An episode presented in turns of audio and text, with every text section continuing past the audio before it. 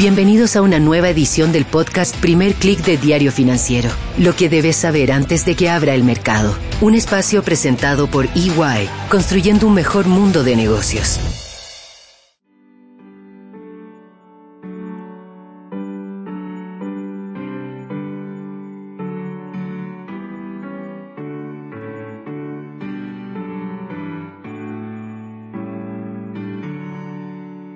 Buenos días, hoy es viernes 23 de diciembre. Soy Marcela Vélez y desde Londres comento con ustedes lo que está pasando a esta hora en los mercados. Bienvenidos a Primer Click de Diario Financiero.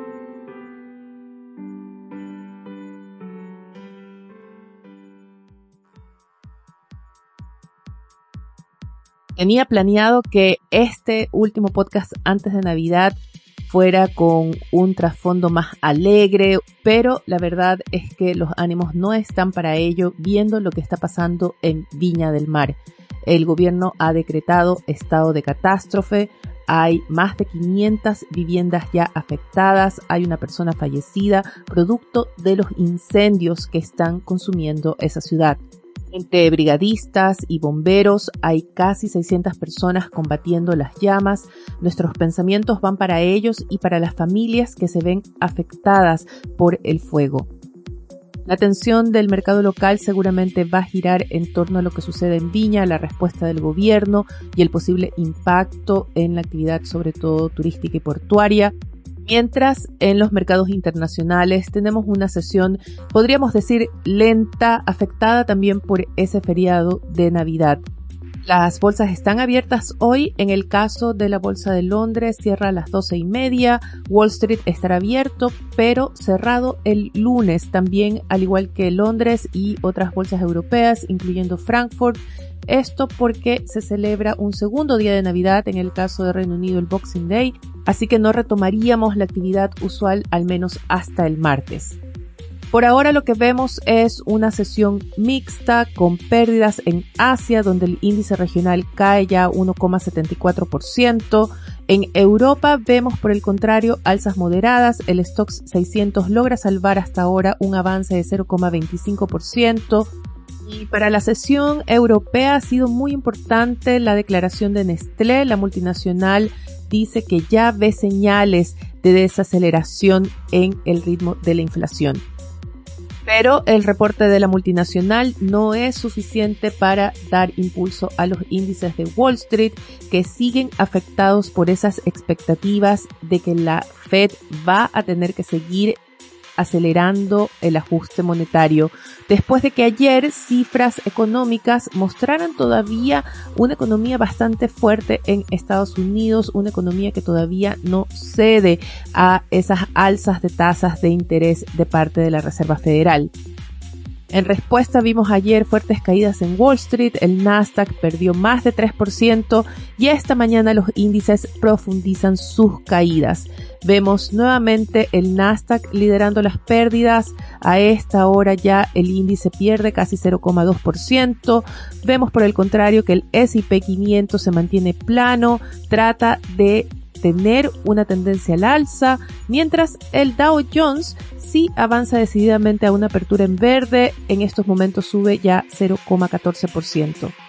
Muy importante, tenemos una nueva caída del dólar, el índice de la divisa retrocede 0,11% y esta debilidad sostenida en los últimos días está dando impulso a los commodities. El petróleo sube en torno a un 2% y el barril de crudo Brent ya supera los 82 dólares, de hecho se encamina a los 83 dólares.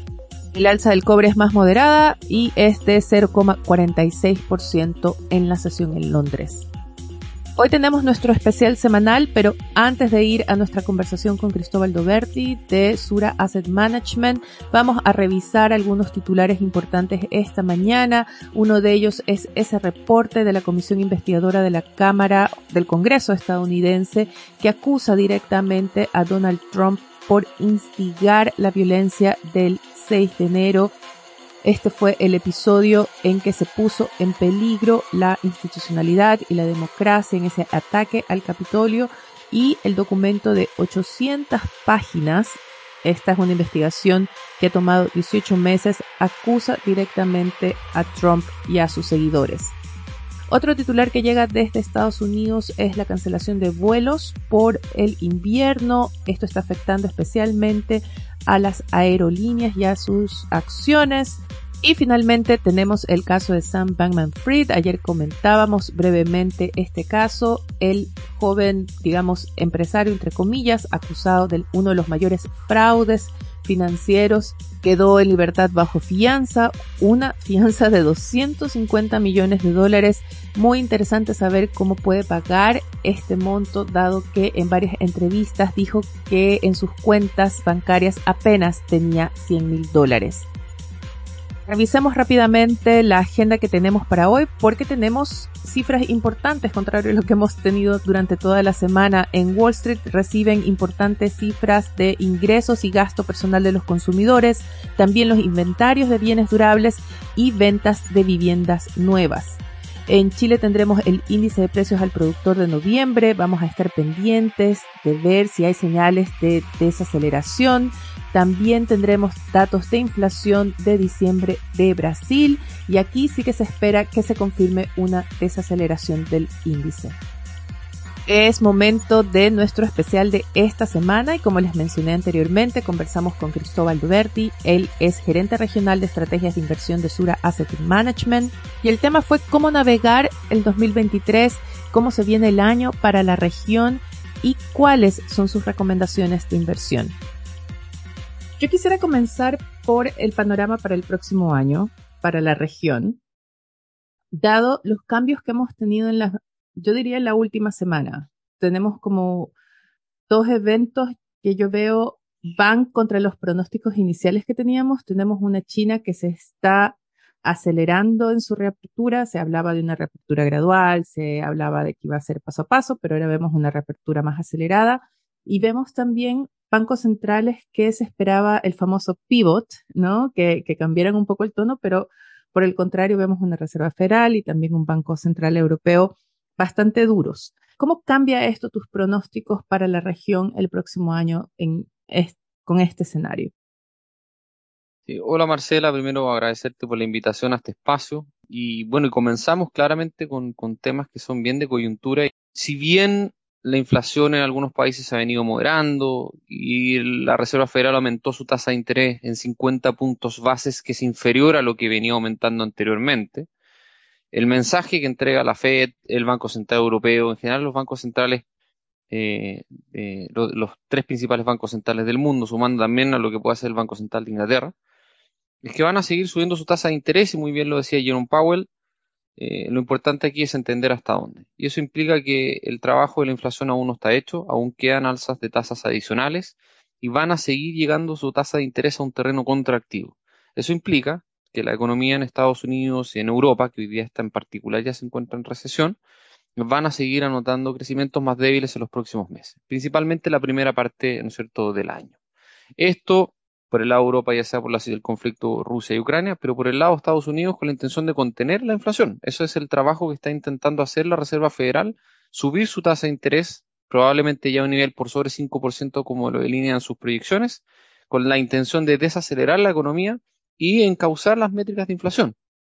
Por lo tanto, vamos a seguir viendo que la Reserva Federal va a seguir aumentando su tasa de interés en la primera parte del año y va a mantener en un rango probablemente entre 5 y 5,25%, que es alto para esa economía y que tiene un impacto sobre su crecimiento hacia fines del año, ¿no es cierto?, 2023. Y por otro lado está la situación de China, ¿verdad? Eh, que de alguna forma, y tú lo mencionabas, dadas las políticas restrictivas en materia de sanitarias que sigue implementando, su inflación se mantiene todavía, ¿no es cierto?, controlada y no hemos visto, si queremos verlo así, el rebote que ya se vio en otras economías. Esa es la realidad. Viene de alguna forma en este ciclo de recuperación más rezagado y en la medida que se vaya aperturando, vamos a empezar a ver cifras de crecimiento mejores y como no había un impacto, si queremos verlo así, interno en materia de shocks, todavía la inflación se mantiene controlada. Eso implica también de que China va a ir en la tendencia contraria a lo que estamos mencionando para las economías, ¿no occidentales. Eh, de menos a más probablemente esa economía también como lo va a hacer eh, Estados Unidos. También probablemente van a ir las economías eh, eh, occidentales de menos a más, pero probablemente Estados Unidos y Europa en una situación más débil, Europa principalmente, Estados Unidos, ¿no es cierto? La probabilidad de recesión ha aumentado, pero todavía no es el escenario más cierto, mientras que China va a tener una aceleración en la medida que se reapertura, ¿ya? Bueno, ¿cómo queda Latinoamérica en este escenario? ¿Cómo queda Latinoamérica en este escenario que de alguna forma menciona una primera parte del año eh, en condiciones que tampoco son tan favorables para el resto del mundo, ¿no es cierto? Estados Unidos desacelerándose, Europa en recesión y China de a poco aperturándose, pero que todavía con cifras de crecimiento débiles. Recordemos que las cifras sectoriales o las cifras de balanza comercial que se han conocido recientemente dan cuenta que todavía China está en una posición económica débil que se va a ir acelerando en la medida que esa apertura continúe dándose, pero que el estado actual es más delicado. Por lo tanto, describe un escenario internacional algo más débil a comienzos de año, pero quizás que se puede ir transformando en una más favorable en la medida que cerramos el año 2023. ¿Cómo viene Latinoamérica desde el 2022 principalmente? En general, el crecimiento económico de Latinoamérica, si bien menor que otros, eh, que el año anterior por un tema natural de ciclo, fue un primer semestre bueno, eh, ya sea por el rezago de esta apertura que se dio en nuestras economías, que se vio muy bien reflejado por los sectores vinculados a servicios en distintas, en distintas regiones. Y vimos un primer semestre que fue de esa aceleración respecto de semestres anteriores, pero por sobre lo que de alguna forma esperaba el consenso. Ahora, naturalmente, ya hacia el segundo semestre del 2022, la economía ¿no es cierto? latinoamericanas se han venido desacelerando porque ese ya impulso rezagado a la apertura empieza a desvanecerse, porque ya no hay estos impulsos fiscales en la región de manera importante y porque también los bancos centrales de Latinoamérica, que fueron bastante proactivos en lo que tiene que ver con el retiro de estímulo monetario, ¿verdad? Eso ya empieza a generar un impacto en la economía los bancos centrales latinoamericanos, por la coyuntura inflacionaria que tuvieron que enfrentar en 2021, hicieron su trabajo antes.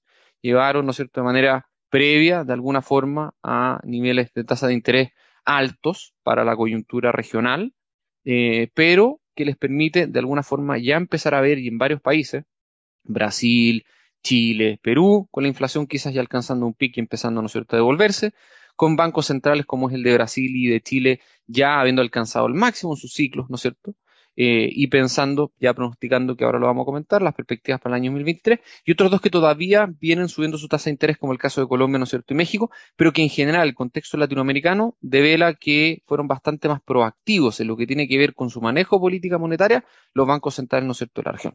Y eso se va a sentir y se está sintiendo en la economía, y por eso también tenemos un segundo semestre que es de desaceleración. Esa tendencia va a persistir para Latinoamérica hacia la primera parte del año, algunos con mayor o menor medida pero va a persistir. ¿Por qué? Porque las tasas de interés en la región están en niveles altos, lo que conduce a una desaceleración interna. Porque hablábamos recién de que a nivel internacional vamos a ir de menos a más. Ahora sí, dos cosas importantes. Una, como lo comentábamos recién, en algunas economías latinoamericanas la inflación ya alcanzó un pic, en algunas de ellas ya se está desacelerando, y eso puede, y el punto dos es que los bancos centrales de Latinoamérica hicieron su trabajo de forma previa. Eso puede tenemos Economía, perdona, pero tenemos economías latinoamericanas donde todavía tenemos inflación al alza o acelerándose, que es el caso de Colombia. hay dos, hemos tenido lecturas, sí. Ah, hay, dos casos, claro, que son, que son distintos. A nivel regional, ¿no es cierto? Es, eh, eh, algunos bancos centrales ya pensando cuándo en bajar su tasa de interés, el caso de Brasil, el caso de Chile.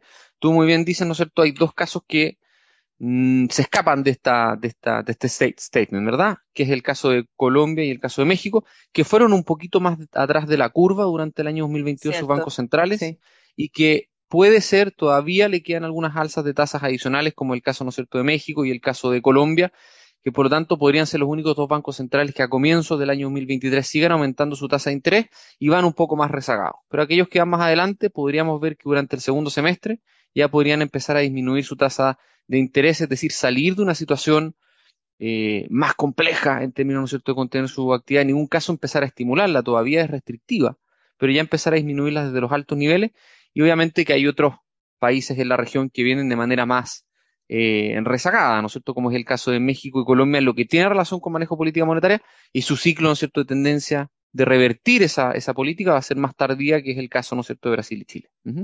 qué riesgo ves a ese escenario de una primera parte del año con desaceleración económica, pero también con una desaceleración de la inflación, con dándole aire a los bancos centrales de pensar quizás ya en el fin del ciclo de ajuste monetario. ¿Qué riesgo ves a ese escenario si tenemos un elemento extrainflacionario llegando desde China por la reapertura, que podría impulsar precios de los commodities, especialmente petróleo. ¿Qué riesgo ves que, por ejemplo, el dólar continúe al alza también? Este escenario hay riesgos externos e internos. El principal riesgo hoy día a nivel global es que la inflación global sea más persistente y alcance niveles, ¿no es cierto?, quizás más altos de los que hay proyectado hacia adelante. O sea, aquí claramente el riesgo es que las medidas subyacentes se desaceleren a una velocidad muy inferior a la que de alguna forma están las proyecciones. Y que no es un riesgo despreciable porque es lo que ha ocurrido durante los últimos dos años. Recordemos que la inflación ha sido más alta y más persistente de lo que cualquier proyección mostraba hace un tiempo atrás. Por lo tanto, es un riesgo que se puede materializar. Y eso eh, va a tener repercusiones a nivel, ¿no cierto?, internacional. Lo segundo que tú mencionaste es cierto, ¿verdad? Eh, y lo comentamos en un, en un principio. Eh, China va a empezar su proceso de apertura. Eso puede generar presiones sobre las cadenas productivas de manera adicional, como pasó antes. Puede ocurrir en la medida que se produzca un fenómeno más desordenado. Por lo tanto, también cómo se controla esa tendencia, eso es importante.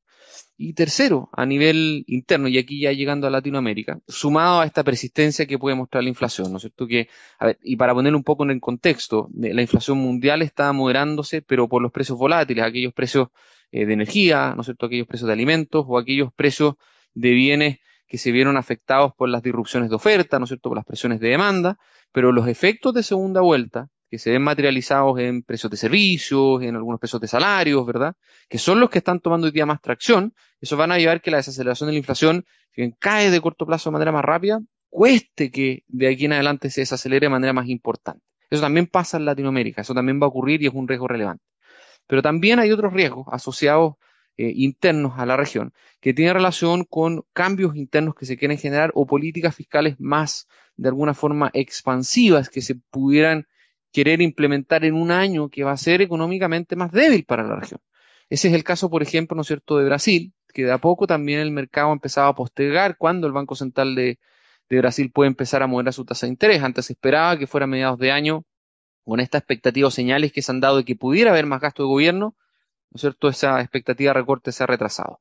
Todos esos fenómenos eh, claramente generan un, riesgo eh, eh, que eh, pueda afectar esta tendencia, ¿no es cierto?, de, normalización en la actividad, en la inflación, en la política monetaria. Y esa incertidumbre eh, se ve reflejada en lo que ha pasado, por ejemplo, en los últimos días en el mercado tras la reunión de la Reserva Federal, ¿verdad? Eh, no va a parar de subir su tasa de interés, no ocurre este, este punto de inflexión, sino que nos mantenemos en esta tendencia de seguir aumentando la tasa de interés para contener la inflación, lo que impacta la economía, y mientras no haya certidumbre respecto del nivel final, del tiempo en que se va a requerir, ¿no cierto?, unas tasas de interés alto y el impacto que eso va a generar sobre la economía, los activos de riesgo se ven afectados los mercados a nivel internacional y eso claramente se ha reflejado en los últimos días. Hablemos de los activos latinoamericanos porque tú mencionaste un riesgo que eh, para quienes hemos visto periodos similares ya anteriores, quizás las nuevas generaciones no, pero hay algunos que ya hemos visto este, este ciclo repetirse. Y hay una presión muy grande, tú mencionaste ese riesgo político, de esa presión de más gasto fiscal en un año difícil. Es también muy difícil para los gobiernos no abrir la billetera. Se ha aprendido algo en los últimos años, en las últimas décadas, hay que decirlo. Eh, los gobiernos que tenemos ahora en Latinoamérica no son los mismos gobiernos que reaccionaron a las crisis anteriores y hay más conciencia quizás de la necesidad de, una mayor disciplina fiscal. Pero tú crees que los mercados latinoamericanos tienen ya incorporado ese riesgo de una inflación más persistente por la presión fiscal? O es un riesgo que todavía no se está asimilando en los precios? A ver, para, para ponerlo un poquito en, como en, contexto de mercado, ¿no es cierto?, de precio, y para reflejar qué es lo que pasó durante el último mes y medio, digámoslo así, ¿no es cierto?, los activos latinoamericanos. Hasta comienzos de noviembre, los mercados accionarios latinoamericanos mostraban rentabilidades positivas, ¿no es cierto?, mientras que eh, las bolsas globales tenían retrocesos importantes durante desde comienzos de noviembre hasta mediados de diciembre, los mercados que más han retrocedido en materia, ¿no es cierto?, bursátil han sido los mercados latinoamericanos. ¿Asociados a qué? Y aquí es súper importante, ¿no es cierto?, asociado a, a los mensajes que hemos empezado a ver respecto a qué es lo que puede pasar el próximo año en materia, ¿no cierto?, de gasto fiscal. Y el más, yo creo que representativo de eso es el caso de Brasil. La posibilidad de mover el techo, ¿no es cierto?, de, gasto, que se traduce simplemente en presionar más a la economía en materia inflacionaria y eso tiene que, por, contrapeso, ¿no es cierto?, llevar a su Banco Central a subir su tasa de interés. Eh, eso impactó a los activos eh, latinoamericanos durante el último tiempo. Decir cuánto de eso está incorporado es un ejercicio bastante complejo, pero yo lo llevaría al, punto de decir, bueno, esto, si esto se materializa o no, cuál es el potencial que tiene Latinoamérica. Hoy día Latinoamérica debe ser los mercados más atractivos en términos de valorizaciones a nivel internacional. Las valorizaciones de las acciones de los mercados latinoamericanos respecto a su promedio histórico, digámoslo así, está bastante castigado, lo que refleja un riesgo en la región. ¿verdad? Pero al mismo tiempo, hemos tenido mercados con utilidades positivas asociados al aumento que hemos visto en precios de materias primas. Solo esos hechos por sí mismo uno podría decir, bueno, si es que no hay un ruido de recesión a nivel de mercado internacional no hay más riesgo, Latinoamérica se como una región atractiva. ¿Por qué no ha tenido ese desempeño durante el último mes asociado a estos factores, ¿no cierto?, internos. Entonces, de alguna forma, sí los mercados latinoamericanos tienen un atractivo, pero eh, hay que ver cómo eso se combina con las eh, estrategias, ¿no es cierto?, locales que traten de implementar de alguna forma lo bueno. Si es que este último eh, se, eh, digámoslo así, se establece qué es lo que va a pasar finalmente y que no entrampe el, funcionamiento de, las compañías, ¿no es cierto?, puede, podemos tener un buen año en lo que tiene que ver con los mercados accionarios en Latinoamérica. Ahora, por el lado de la renta fija local, y esto asociado también a lo que están haciendo los bancos centrales, Hoy día tenemos tasas locales en los distintos mercados latinoamericanos súper atractivos respecto a un contexto histórico. O sea, el nivel que hoy día han alcanzado las tasas de interés han aumentado de manera importante y eso genera, ¿no es cierto?, una presión sobre los mercados de renta fija cuando ese fenómeno ocurre. Pero desde el momento que estamos hoy día con una tasa de interés atractiva, se también se observan como activos, la verdad que bastante apetitoso en términos del retorno potencial que esto pueden alcanzar de aquí, de aquí en adelante. Por lo tanto, efectivamente hay desafíos para la región, hay desafíos para el mundo, hay desafíos para la región, pero hoy día los mercados latinoamericanos, tanto por el lado de renta variable como por el lado de renta fija, ofrecen valorizaciones atractivas. Hay ciertos riesgos internos y externos que hay que ver cuál es finalmente, ¿no es cierto?, la trayectoria que esto eh, entrega, pero sí como vamos a comenzar el año 2023 con valorizaciones bien atractivas que en términos de perspectiva y a la medida que los riesgos se pueden ir moderando, pueden ofrecer retornos bastante, ¿no es cierto?, altos para un contexto histórico. Has mencionado varias veces la palabra riesgo y es algo que los inversionistas, estamos pensando siempre en inversionistas retail, tienen que tener especial atención. ¿Te puedo llevar a hacer un ejercicio de una especie de semáforo? Has mencionado varias veces Brasil, así que supongo que vamos a partir por ahí. Pero si pudieras hacer como una, un semáforo de los riesgos por mercado en la región, a quiénes pondrías en rojo, a quiénes verías en amarillo, a quiénes pondrías en verde. Sí. A ver, hay, hay, en general los mercados de Latinoamérica, como lo comentamos recién, están en niveles atractivos. En general tienen una buena dinámica de resultados corporativos. Eh, y de alguna forma, aquellos que estén en verde, amarillo o rojo, eh, va a depender de cómo pueden ir evolucionando ciertas situaciones locales, ¿verdad? Eh, hay mercados que están atractivos como el de Chile, por ejemplo, como el de Brasil, como lo comentaba recientemente, pero van a tener que ver cómo solucionan o de qué forma desempeñan ¿no sus temas locales, algunos con modificaciones que ha propuesto ¿no cierto? el gobierno por parte de Chile y otros ¿no cierto? por el lado de, de Brasil, como finalmente el tema fiscal, como lo mencionó recién, eh, finalmente eh, desarrollan su agenda. Lo mismo, ¿no es cierto?, el caso de Colombia. También el gobierno actual ha propuesto una agenda y hay que ver cómo finalmente la puede implementar en conversación, ¿no es cierto?, con la, con la ciudadanía local. Lo que tiene que ver con eh, Perú, bueno, recientemente han habido más tensiones internas, lo que de alguna forma también lo deja un poquito más rezagado.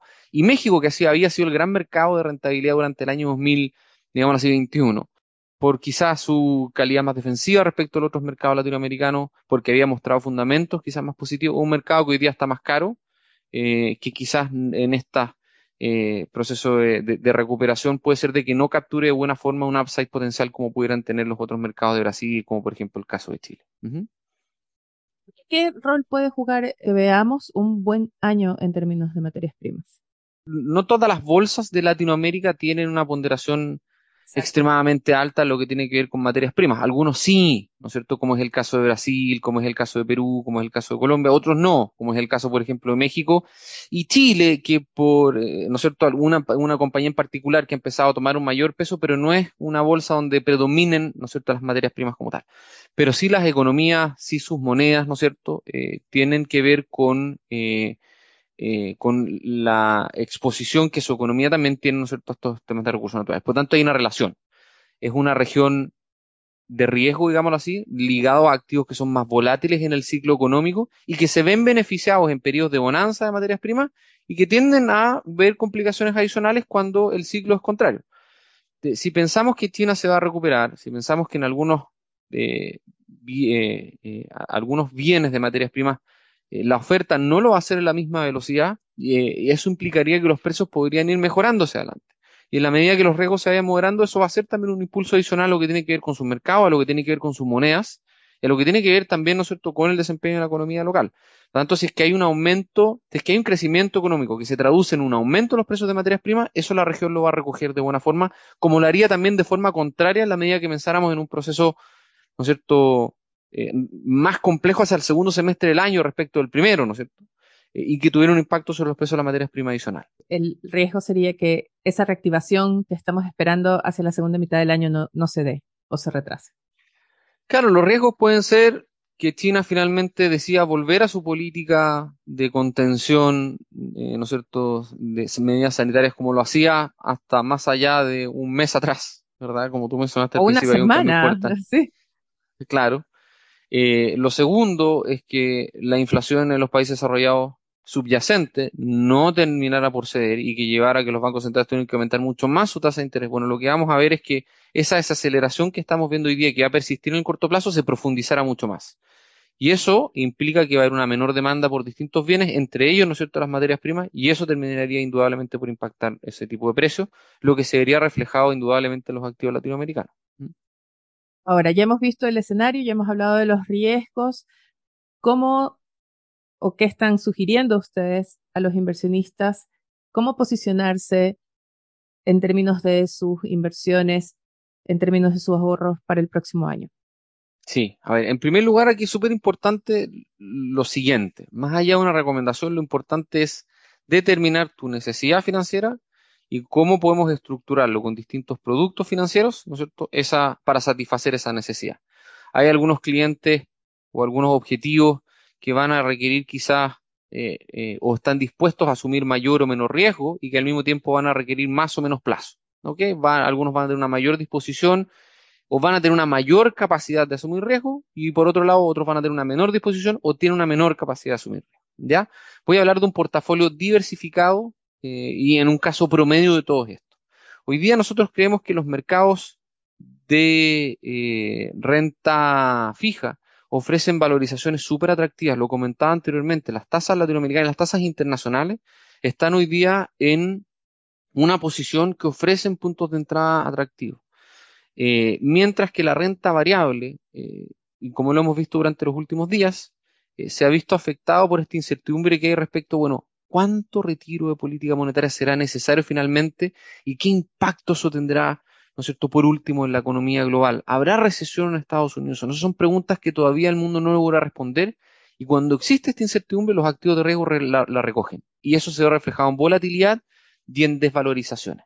Entonces hoy día nosotros dependiendo del nivel que tenga de renta y renta fija cada uno de esos objetivos que yo hablaba anteriormente, dentro de cada uno de ellos, sobrepondrá la renta fija respecto a la renta variable, al menos hasta que tengamos ¿no cierto? cierta certeza de lo que pueda pasar en este proceso de desaceleración y hasta cuándo las instituciones deberán seguir aumentando su tasa de interés. El mercado había esperado, y tú muy bien lo mencionaste al principio, una especie de señal de las instituciones de política monetaria de un punto de inflexión. Eso no se dio, eso significa que va a haber una presión adicional probablemente a corto plazo en los activos de riesgo y por mientras, para evitar esa volatilidad, estamos sobreponderando al nivel de cada uno de los objetivos diseñados. ¿ah? estoy diciendo que si hay alguien que tiene un horizonte de inversión de largo plazo, con, con tolerancia al tal riesgo, que tiene que vender toda la renta variable y, a comprar, no, en torno a los objetivos cuales cada uno de esos portafolios fue diseñado, sobrepondrá la renta fija respecto a la renta variable.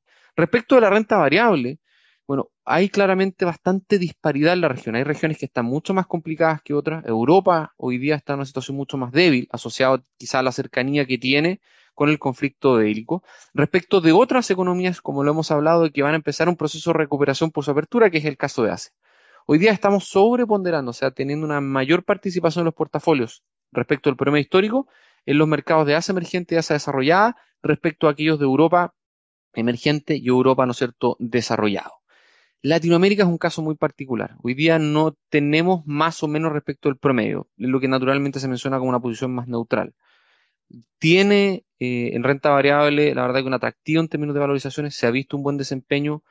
Si es que no hubieran estos riesgos globales y locales, probablemente seguiríamos viendo el buen desempeño que mostró hasta comienzos de noviembre los mercados latinoamericanos. Hoy día creemos, creemos que es importante ver cómo evolucionan ciertos riesgos locales que han aparecido durante el último tiempo, principalmente lo de Brasil, antes de tomar una posición más favorable en la región como todo. Y la renta fija latinoamericana, lo comentaba en un comienzo, hoy día ofrece eh, puntos de entrada a niveles de tasa interesantes, eh, no tan interesantes como eran hace uno o dos meses atrás, pero que todavía, dado el contexto actual, termina siendo un activo eh, de buenos retornos en base al riesgo, ¿no es cierto?, que se ve en los activos cíclicos a nivel internacional. Cuando hablamos de renta fija, ¿estamos hablando de corporativas, de, de deuda de empresas?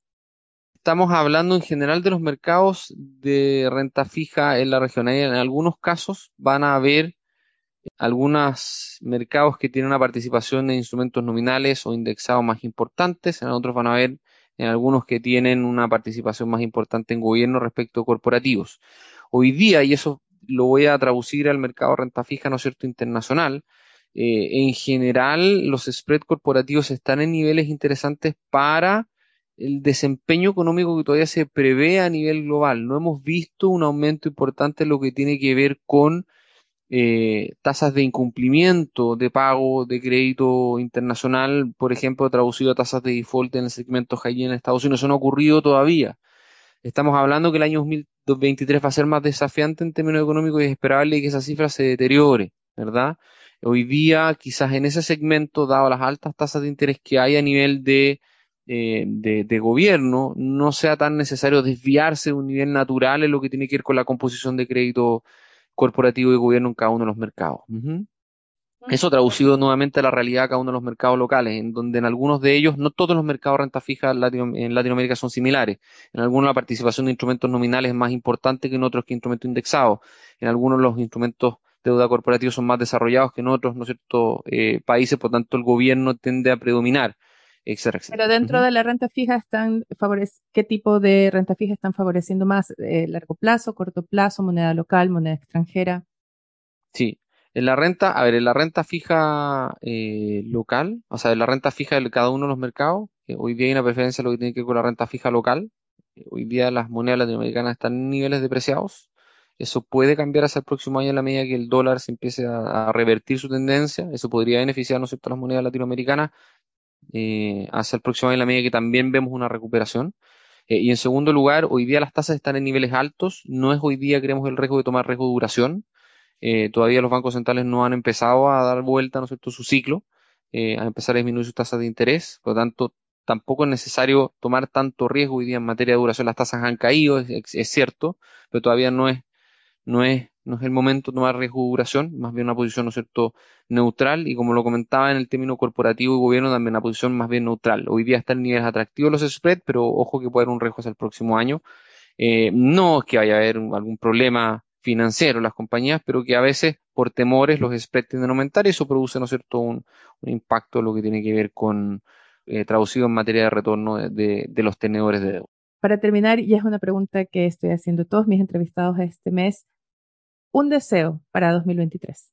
Un deseo para 2023, para todos quienes nos, escuchan. Hemos pasado cuatro o varios años, ¿no es cierto?, de, la pandemia, en donde eso ha tenido repercusiones económicas, de crecimiento, inflación en los mercados. Esperemos que hasta el año 2023 empecemos ya, ¿no es cierto?, a dar la vuelta lo que tiene que ver con, eh, con la trayectoria económica, que la inflación se empiece a contener, que no requiera eh, aumentos de tasas adicionales que los mercados empiecen a tomar su tendencia, ¿no es cierto?, natural eh, para que tengamos un, un, un año 2023 de retorno más favorable. Perfecto. Ojalá se cumpla. Como siempre, espero que el especial de esta semana les haya sido útil. Si tienen tiempo este feriado, revisen los especiales anteriores y la próxima semana, no se lo pierdan, abordaremos el tema tributario con foco en ese polémico tributo que se pone en vigencia en Chile a partir del 1 de enero, que es el IVA a los servicios. Antes de despedirme, quiero comentar uno de los últimos deseos que me hicieron llegar para el próximo año. Corresponde a Eduardo Troncoso. Él se enfoca en el tema constitucional y su deseo para 2023 es, cito entre comillas, que la nueva constitución incorpore el principio de la buena fe. Esto es, el derecho a que me crean equilibrado con el deber de decir la verdad, tal como funciona en Estados Unidos y en el Reino Unido sería la base para reconstruir la confianza, fundamento de la convivencia social. Le agradezco a Eduardo por hacerme llegar su deseo. Los invito que si aún quieren compartir con nosotros cuáles son sus expectativas, sus deseos para el próximo año, me los hagan llegar. Pueden escribirme a través de mi cuenta de Twitter, arroba Marcela Vélez, o a través de mi correo electrónico mveles arroba también los quiero invitar a que sean actualizados de las noticias del día y mucho más visitando nuestro sitio web de f.cl. Por lo pronto, mi deseo para ustedes en esta Navidad es que disfruten de su familia y de sus amigos. Ha sido un año muy intenso que ha pasado muy rápido. Nos harían bien tener unos días de paz y descanso. Sé que hay mucha gente pasándolo mal, sobre todo ahora en Viña del Mar con estas noticias que quienes están en esa situación, que quienes están en un momento difícil, mi deseo es que al menos en estos días logren encontrar una luz de esperanza. Con esto me despido por ahora, les deseo feliz Navidad, nosotros nos reencontramos el lunes.